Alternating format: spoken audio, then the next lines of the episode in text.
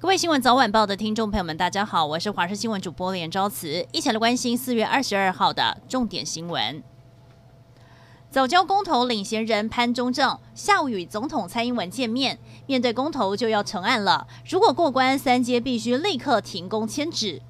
后续应对策是什么？潘忠政表示，盼求总统能够针对公投主文找出保护早教的因应对策，也赶在跟总统见面之前举办活动，上演行动剧，为早教发声。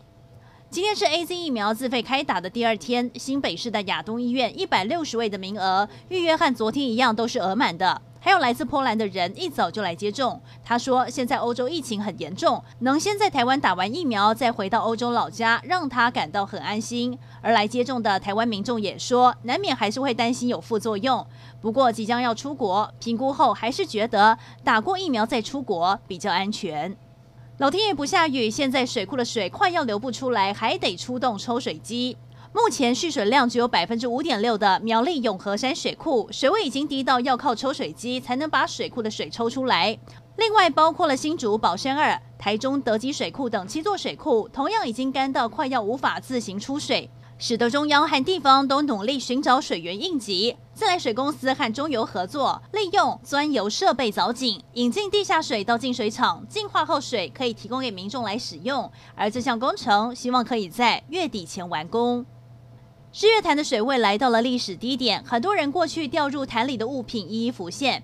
有一名消防队员在日月潭演习的时候，在水社码头岸边的泥土堆里发现了一只手机。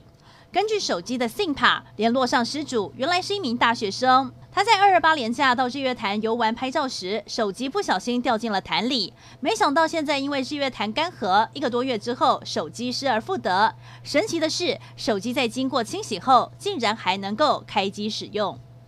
令人心酸的案件：嘉义县一名三十二岁的吴姓女子日前被发现在家陪伴母亲的尸体至少一个星期。根据了解，母女俩都领有身心障碍手册，是卫生局列管的个案。访视员大约一周就会前往访视两次，而这次也是访视员访查时发现的。但这个状况在这个家庭已经不是第一次了。女子的父亲十二年前也在同一个住处过世，当时他和母亲也是半尸多日。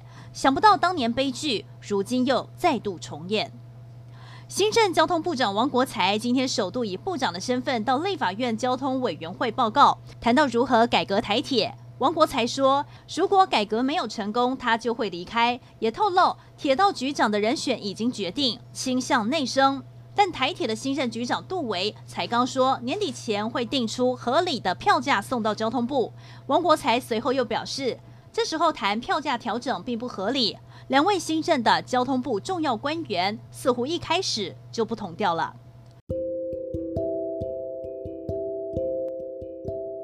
以上就是这一节新闻内容，非常感谢您的收听，我们再会。